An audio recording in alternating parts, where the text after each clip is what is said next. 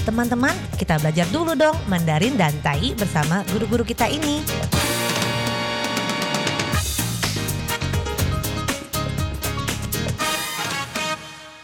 Apa kabar? Tadjahau, saya Maria Sukamto. Tadjahau, saya Ronald. Dageho, apa kabar? Selamat berjumpa bersama kami berdua dalam kelas belajar bahasa Mandarin, Tai, dan juga bahasa Indonesia di sini Anda bisa mengajak teman-teman yang ingin belajar bahasa Indonesia, menyimaknya bersama-sama Anda. Tapi Anda berdua ada satu yang harus dilakukan secara bersama, yaitu mengucapkan kata-kata atau kalimat yang kami ucapkan. Dan Anda bedakan, Anda bandingkan bagaimana dengan ucapan Anda sendiri.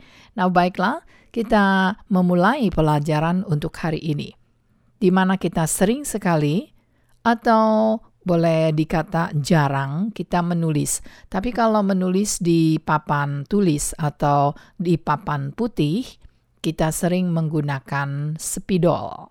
Spidol, S P I D O L。好，spidol 其实英文是什么呢？就是这个 marker pen。marker pen 就是 spidol， 在印尼文里面呢，全部统称这个是 spidol。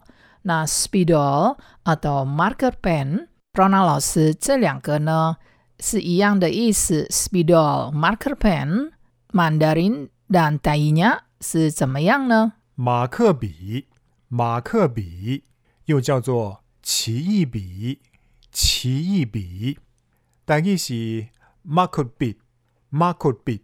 Dalam bahasa Mandarinnya sebenarnya juga kalau Anda tajam pendengarannya, ya datang dari bunyi marker. Marker menjadi make, pi, pi adalah pen.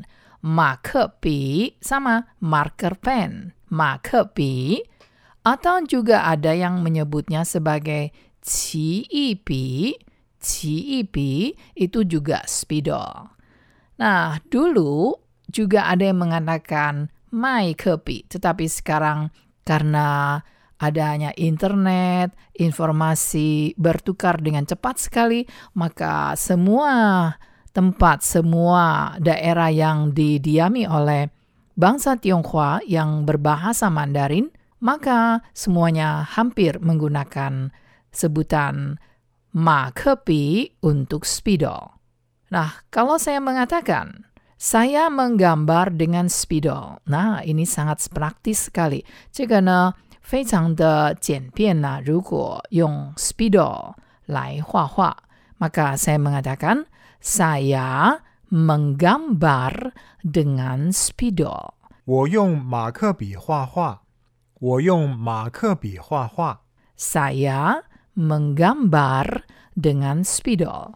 但意是 我用马克笔画图，我用马克笔画图。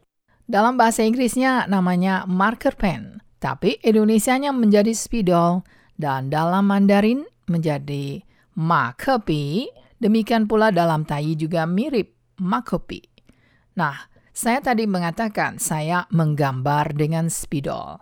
Saya di sini adalah subjek. Saya 在这里是主词 subjek. 我 menggambar dengan spidol. 好，这里呢找不到这个用。dalam Mandarin ada yung, yaitu pakai. Di bahasa Indonesianya, 在这个印尼文句子里面呢，怎么找不到这个用呢？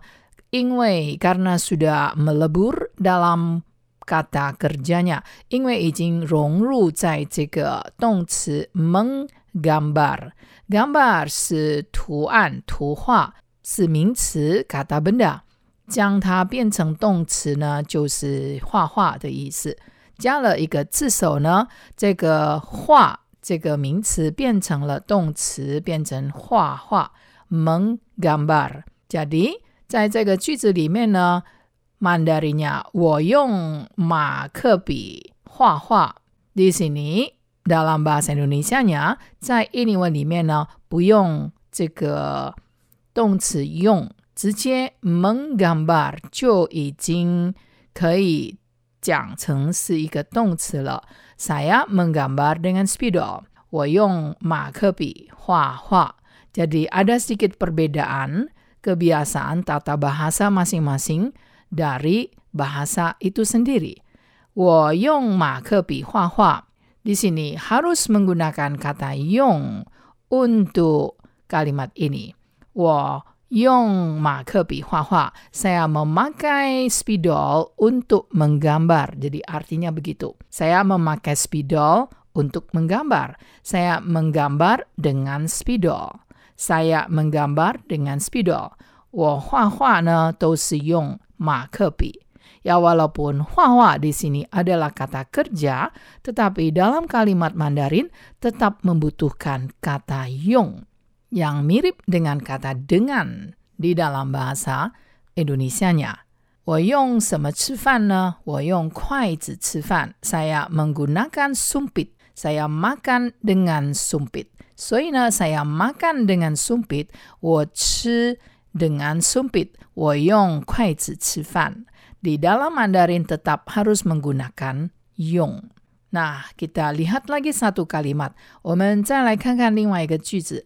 Spidol berwarna yang khusus untuk menggambar. Spidol berwarna yang khusus untuk menggambar.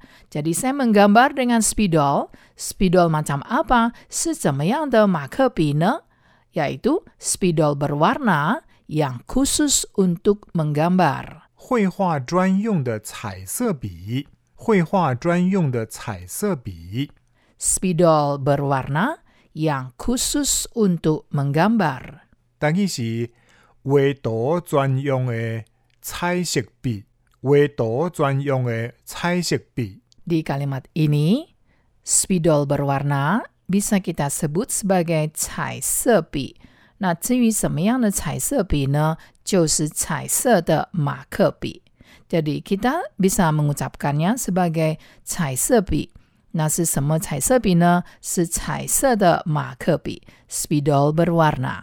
Spidol khusus untuk menulis. Nah, selain ada spidol berwarna yang khusus untuk menggambar, tentu ada yang untuk menulis. Nah, bagaimana dengan yang menulis? Spidol khusus untuk menulis. 书写专用的马克笔，书写专用的马克笔。 Spidol khusus untuk menulis. 但伊是 写字专用的马克笔，写字专用的马克笔。 Spidol berwarna ada banyak macam untuk menggambar atau untuk menulis, tapi tergantung dari Anda. 其实呢，你自己可以决定是用来写字呢，还是用来画画，其实都差不多。Ya, tidak beda banyak, 差不多。Nah, bagaimana untuk spidol papan tulis putih? Spidol papan tulis putih. Karena sekarang papan tulis tidak hitam, karena kalau menggunakan spidol pengganti kapur, maka papan tulisnya putih.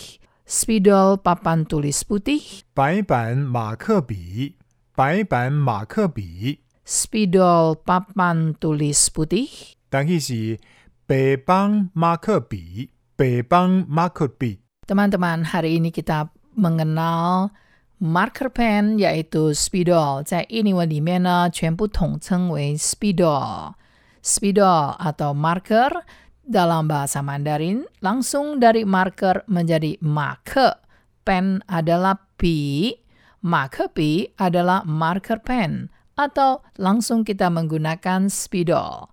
Spidol bisa untuk menggambar, spidol menggambar 就是画画的马克笔， 彩色马克笔 spidol berwarna atau langsung lebih singkat 彩色笔 spidol berwarna atau pen berwarna dan juga spidol khusus untuk menulis 写字的马克笔 atau 白板马克笔 spidol untuk tulis papan. Nah, kita jumpa lagi di lain kesempatan. 好，我们下次见喽，三百军吧。